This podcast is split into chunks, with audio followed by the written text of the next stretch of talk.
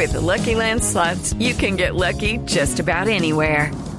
This is your captain speaking. Uh, we've got clear runway and the weather's fine, but we're just going to circle up here a while and uh, get lucky.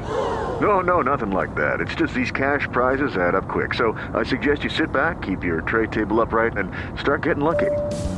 Play for free at LuckyLandSlots.com. Are you feeling lucky? No purchase necessary. Void where prohibited by law. 18 plus terms and conditions apply. See website for details. Bueno, vamos a hablar con, con César Augusto porque más adelante eh, Mauricio Nao, que quien está desde Manizales, como siempre, nos va a contar los tips. ¿Qué vamos a hacer? Y cómo es que, bueno, nunca es tarde, ¿cierto? ¿Cierto, César? Nosotros que somos los más grandes de la mesa con Mauricio. Bueno, nada, eh, cuando uno es guionista y cuando es libretista, pues obviamente o produce obras de teatro, o produce libretos para qué, para humor, programas de humor. Pues, Básicamente yo usted- sí. eso, sí, pero, pero le va muy bien también con lo demás, con los dramatizados y eso, ¿no? Sí, claro, pero yo tengo como, como un perfil de, de, de- de hacer dramatizados, pero con una propuesta muy humorística. O sea, por ejemplo, tú me hablabas de la selección, Mm. pues la gente me decía, oiga, pero esa selección, yo me pongo a ver eso y, la familia de Esprilla, pues, pues para uno morirse de la risa. Claro. O sea, a mí me gusta hacer el humor en los dramatizados que la gente se lo encuentre, no que lo anuncien. Cuando tú anuncias el humor, eso va en contra del producto. Tú Claro. anuncias, espera esta, el lanzamiento de la supercomedia, la gente Se van a divertir, se van a Cuando la gente se sienta a esperar humor, es muy difícil vender Claro. el humor. Cuando la gente se lo encuentra sin esperarlo. Y eso ha pasado con mis, con mis, eh, con mis propuestas. O sea, Las Hermanitas Calle también terminó siendo una propuesta muy humorística. Claro, pero, pero es que eso que usted dice es importante, pero no solamente en el humor, sino en muchas cosas. Es como cuando a usted le dicen, le voy a presentar la vieja más divina. Y llega la vieja y usted dice, exactamente. pero eso era. Sí, claro. O cuando te voy a invitar a comer algo porque es que mi especialidad es esto y va uno y se come esa vaina y mm, pues sí, pero no Corra fue lo que me publicidad engañosa. Claro. bueno, por supuesto, pero en esa educación que tenemos nosotros sentimental, sin duda tiene mucho que ver la televisión, el cine, eh, porque bueno, en eso están ustedes los libretistas. Yo le quiero preguntar, ¿cómo son esas líneas que ustedes definen cuando se sientan a hacer un libreto y dicen, ah, es que aquí es el típico tipo, como hacían antes en los culebrones, que a propósito, ahora que pusieron el, eh, la canción de Verónica Castro, Los ricos también lloran, que era el, el- el, eh, libreto antiguo, ¿no? El patrón que se enamora de la empleada del servicio. De la Sí. criada. Es de la criada, como dicen, sí, exacto. Entonces, ¿cómo, ¿cuáles son esas líneas que ustedes han identificado dentro de ese tema de los sentimientos? Esas líneas que dicen, ah, mire, enamoremos a este con este, o que este sea el más tenaz y el más malvado con esta, o algo así. ¿Cómo, cómo lo manejan? Mira, el amor siempre está, está pues implícito en las, en las telenovelas, siempre es una línea muy importante. Pero yo te quiero decir, y te voy a hablar desde mi caso personal, Ay. yo creo que las, que las telenovelas han, han evolucionado, no sé si para Claro. bien o para mal, pero terminaron siendo otro tipo de propuestas más allá del amor. Ustedes si hablaban de los ricos también lloras, es básicamente una historia de amor. Las telenovelas de antes eran una historia de amor y ya. Hoy en día tienen que ser una historia de amor, pero muchas más cosas. O sea, yo incluso creo que los productos de ahora los inspiran más otras cosas que el amor. La gente ahora ve una historia. Claro, dentro de la historia de todos hay líneas amorosas, pero lo que la gente ve es un personaje que lucha, que se supera y que arranca siendo una cosa y termina siendo otra al final de la novela. Voy a poner dos ejemplos muy sencillos. Los dos dramatizados que hay en este momento al aire, los más exitosos de Colombia, son Los Morales y La Nocturna. Y tú no puedes decir que ninguno de los dos es una historia de amor, básicamente. Son Los, los Morales es una historia De musical, una historia de vida.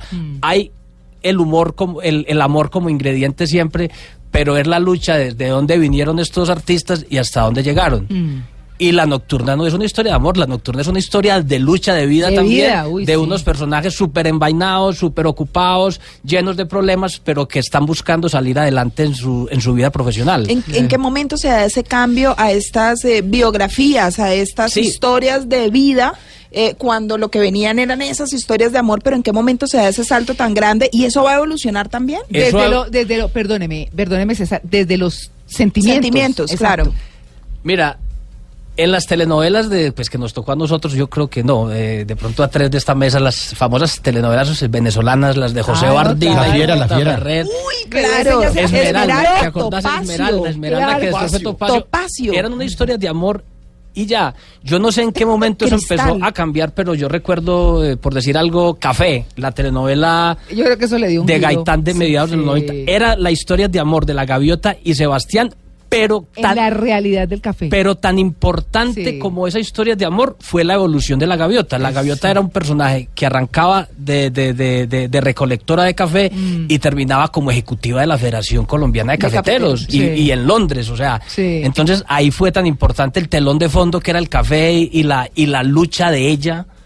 La superación de ella, la transformación de ella, como la historia de, de amor. Pero si la- la- las telenovelas de pronto es el, el, eh, formato que mejor identifica América Latina, ¿será que los latinoamericanos también le metemos humorcito ahora al, a los sentimientos? Sobre todo O sea, ¿lo los colombianos, ¿Sí? sobre todo los colombianos, Sí. claro, o sea, la gente, y yo recuerdo desde, desde, yo creo que desde Café, no, desde Betty la Fea y, de- y, y, y Pedro el Escamoso, para acá las telenovelas y los dramatizados también han terminado siendo como propuestas humorísticas. Y de hecho, ustedes recuerdan que antes en Colombia había lo que, lo que llamamos la comedia semanal, que era de humor, Don Chinche, eh, Dejémonos sí, de vaina. Vuelo secreto. Vuelo secreto. Eran una vez a la semana, pero ahora las telenovelas, mire, si usted quiere ver, eh, Betty la Fea era una comedia. Sí. Y era también un dramatizado una telenovela. Entonces como que la telenovela terminó absorbiendo la comedia y también tiene, las colombianas particularmente, mucho de humor. Y hablando de eso de Latinoamérica, ¿cuál cree que en este momento es el hilo conductor de ese producto televisivo, digamos, en cuanto a México, Venezuela, Miami, Bogotá?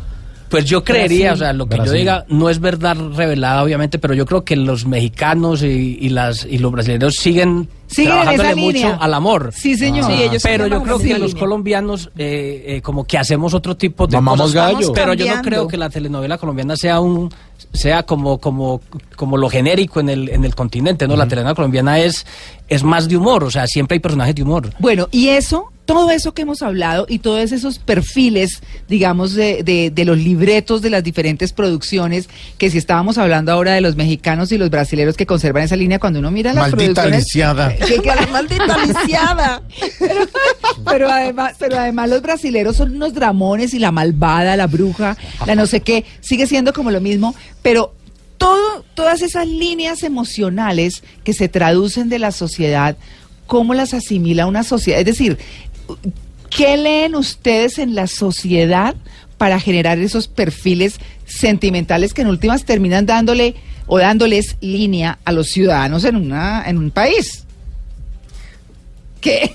Pues a ver, uno, uno tiene mucho, pensaría yo que para, que para, que para escribir, para escribir para televisión hay que tener como bien desarrollado el sentido de la, de la observación. Sí. A veces la gente cree y dice, oiga, ¿cómo inventan de cosas? No, eh, la gente que escribe no, no inventa nada, Lo- que hace es, eh, es reproducir cosas que ve y es como el sentido del humor. El humor está hecho y el humorista lo que hace es que lo ve, pero, pero los personajes, seguramente mi compañera Ana María Parra, que está escribiendo esta cosa tan exitosa que es La Nocturna, Mm. en sus personajes está inspirado, está inspirada en muchos personajes que ella conoce, que ella ha conocido, que ella, que ella trata, familiares de ella, no sé. Bueno, y yo le quiero entonces ahí aterrizar, César, en, en los colombianos, hablemos de nosotros, emocionalmente, ¿qué nos están transmitiendo las series? O ustedes, ¿qué líneas cogieron por- para decir, los colombianos somos así, asá y asá, y eso es lo que estamos reflejando en nuestras obras? Yo creo que los colombianos eh, estamos acostumbrados a, a vivir una, una realidad a veces tan dura, eh, primero con la violencia, ahora con lo de la, con lo de la corrupción, que terminamos como por reírnos de eso y nos gusta reírnos de eso. Nosotros en la, ah, bueno, maluco contar las cosas, de uno, en las hermanitas calle teníamos un, un alcalde que era un corrupto total. Horrible, Y era sí. como el malo de la serie, se les atravesaba siempre las hermanitas calle.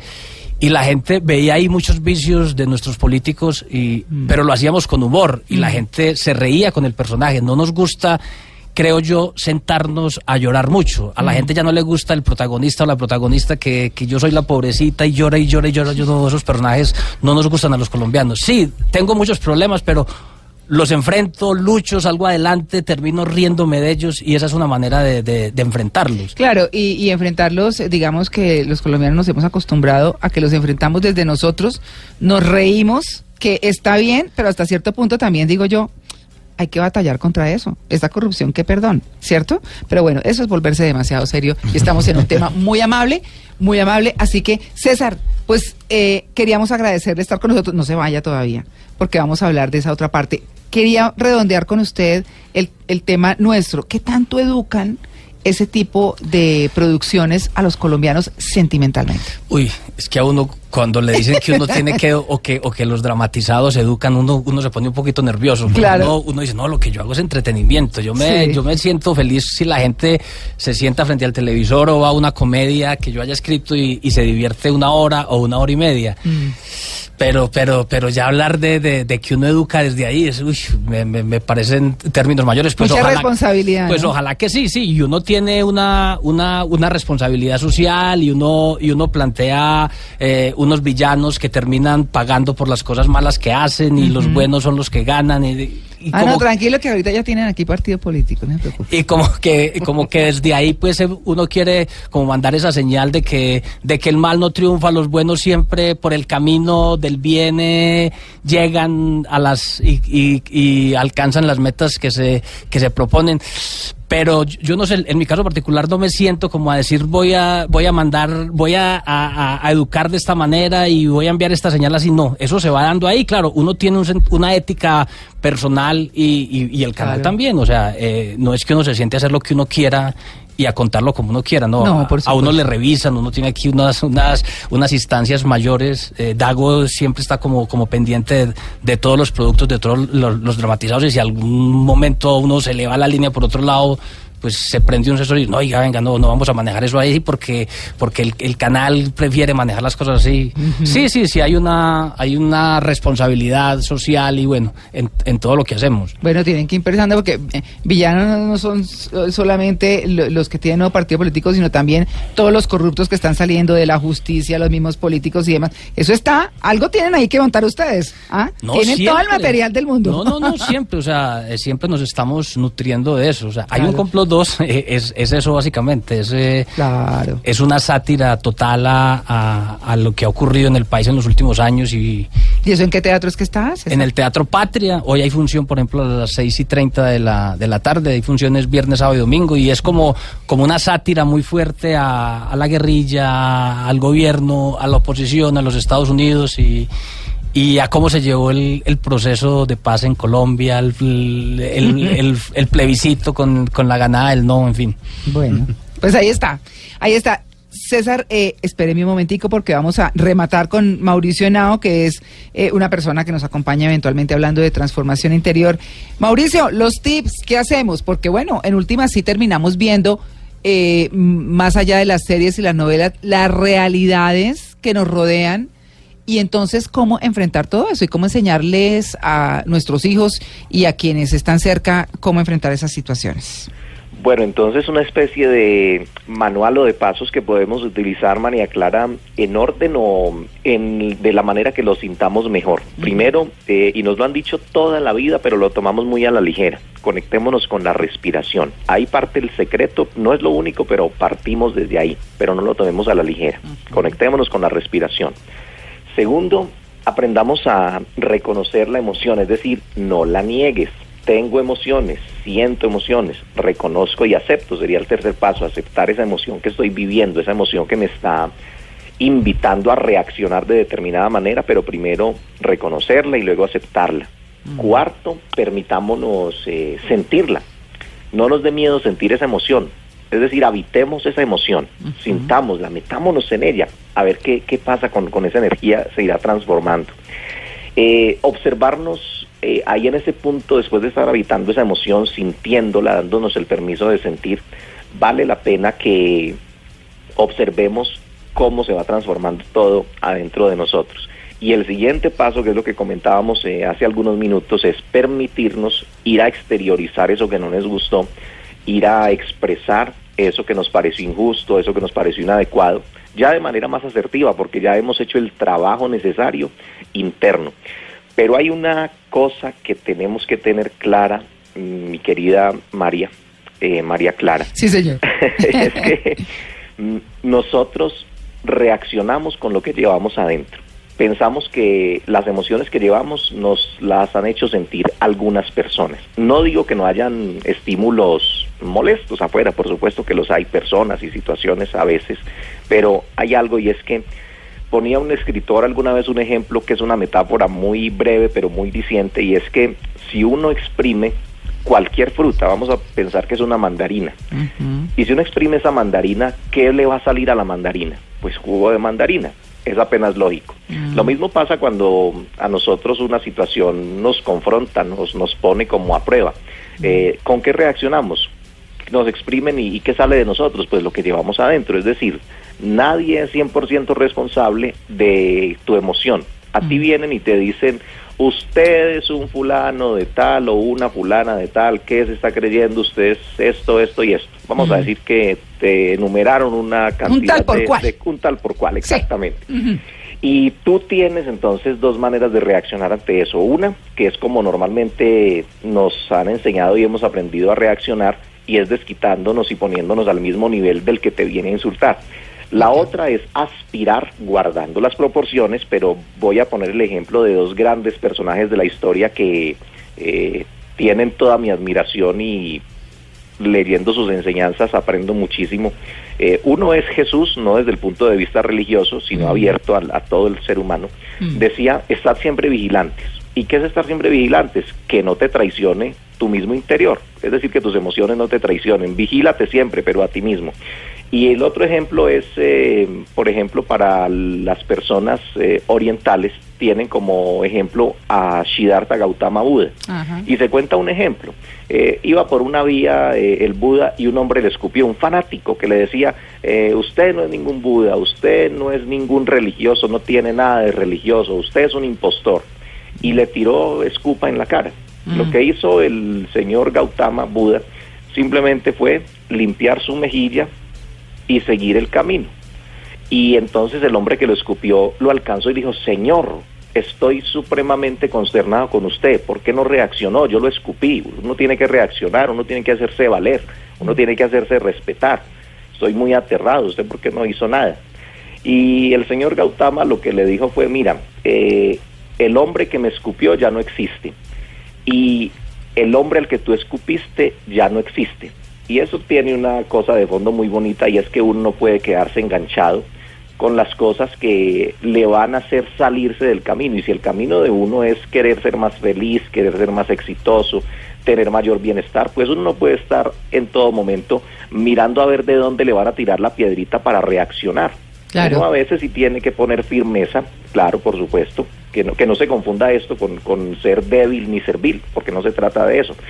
Pero sí podemos ser asertivos, podemos ser firmes, podemos ser determinados, podemos poner límites, pero sin dejarnos absorber ni regalarle toda nuestra energía a esa situación que a veces viene como a, a ponernos de cascarita eh, en el camino a ver si nos resbalamos. Y si uno está atento y consciente de uno mismo, pues no se va a resbalar en esa cáscara y eso Claro. significa eh, aprender a manejar sus emociones conscientemente. Pero eso, eso se aprende también con los años, ¿no, mi querido Mauricio? Cuando Nos dice, cuesta, mira, le- te cuento que nos cuesta tanto, María Clara, que Sí. cuando uno vuelve y, y se mete en una situación y reacciona y dice, bueno, aquí perdí, perdí la lección, tengo que volverla a hacer. Claro, a todos nos pasa y a diario decimos, perdí esta lección, tengo que volverla a hacer. Claro, sí, pero, pero digamos que ya dice uno, ay, no le paro bolas a eso porque no vale la pena. Digamos que eso es como parte del el aprendizaje, pero nunca se termina de aprender, estoy de acuerdo. Siempre las situaciones son distintas, las personas son distintas y bueno, la idea es que en este domingo de reflexión ustedes hayan aprendido algo con nosotros, se les haya quedado algo puesto de lo que les hemos dicho. Mauricio Henao, muchas gracias por su atención con el Blue Jeans de Blue Radio. María Clara, a ti muchas gracias y a los eh, oyentes que nos atienden en esta mañana. Voy a compartirles eh, cuáles son las cinco emociones básicas eh, en nuestra página de Facebook que se llama Mauricio Henao, entrenador de felicidad, para que aprendan cuáles son esas cinco emociones básicas y cómo podemos trabajarlas para tener mayor bienestar en la vida. Bueno, perfecto. Sí, señor. Y a César Augusto Betancourt, pues César, muchas gracias por venir. Muy divertido. Bueno, la próxima vez que necesitan hablar de telenovelas, invitan a Juana Uribe o a Dago García, que, ¿Sí? que los tienen también más cerca que, que a mí y, y hablan mejor que yo y saben más que yo de telenovelas. A mí ¿Qué? Los micrófonos y todo esto me, me- me ponen muy nervioso. Pero que le voy a decir, ellos están durmiendo ahorita. Mauricio me invita aquí para burlarse de mí. No, no, no, no, señor. Muchas gracias por venir. No, no, a ustedes, a ustedes, muy queridos y bueno. Y no se pierdan, hay un complot 2. Si quieren ir por allá, están todos muy invitados a través de Mauricio, me pueden contactar. Manager. Vale. Muchas gracias. Bueno, muy bien, muchas gracias. Estamos en Blue Jeans de Blue Radio, ya regresamos.